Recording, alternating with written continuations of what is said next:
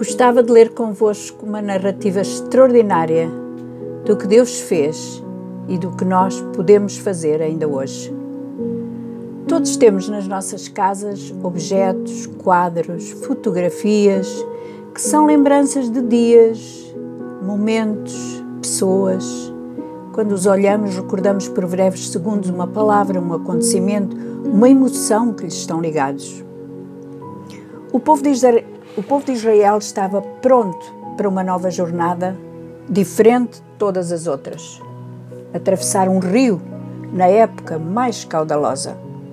Se quiser, abra a sua Bíblia no livro de Josué, capítulo 4, e vamos ler do versículo 1 até o versículo 8.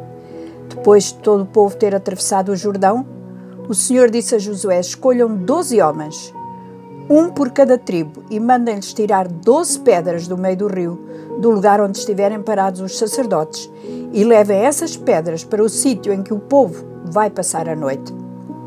Josué chamou então os doze homens que tinham sido escolhidos todas as tribos e disse-lhes: Passem à frente da arca da aliança do Senhor vosso Deus e vão até ao meio do rio, cada um tira uma pedra e ponha ao ombro uma por cada tribo de Israel.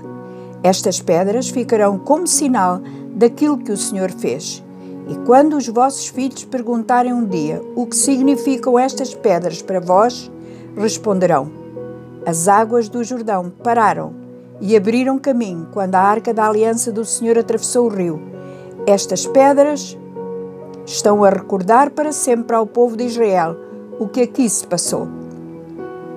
Os israelitas fizeram como Josué lhes mandou foram ao meio do rio, tiraram as doze pedras, uma por cada tribo de Israel, tal como Deus tinha ordenado a Josué.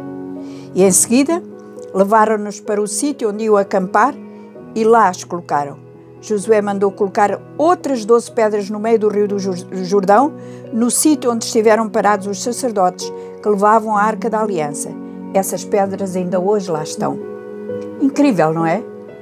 Um enorme túnel no meio de duas paredes d'água e o povo a passar, pais, filhos, novos, velhos, animais, bagagens, enfim. De facto, desta gente toda contaram 40 mil homens preparados para a guerra. Como lemos, na preparação o líder Josué tinha designado 12 homens, um de cada tribo, para tirar uma pedra do leito do Jordão, onde os sacerdotes tinham ficado parados com a arca do concerto. As pedras seriam levadas para o lugar onde iriam acampar nessa noite, como está escrito. Deveriam ser pedras de um tamanho razoável, e o objetivo era levantar um monumento, como sinal para as gerações futuras do livramento que tinham experimentado da parte do Senhor. Agora imagine estes doze homens, depois de terem passado para o outro lado do Jordão em segurança, com as suas famílias, são mandados outra vez para o meio do rio para ir buscar pedras.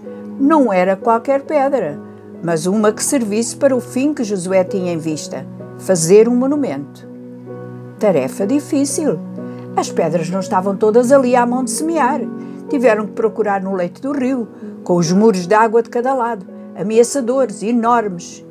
No leito do rio, com água constante a passar-lhes por cima, eram apenas pedras, mas do outro lado da salvação elas tornaram-se em monumento do livramento de Deus.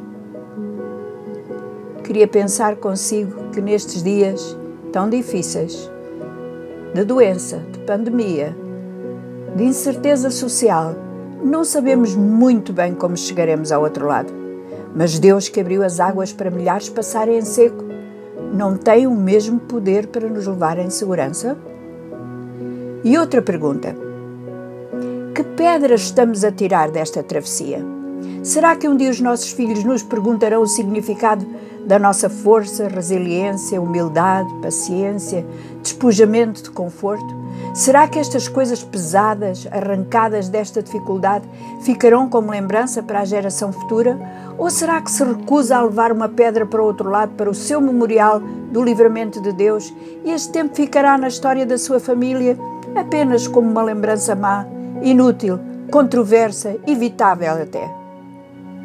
Carrega a sua pedra hoje e faça comigo e com muitos mais um memorial da sua bondade, da sua proteção, do seu amor infinito e da coragem que nos deu para superar tudo isto.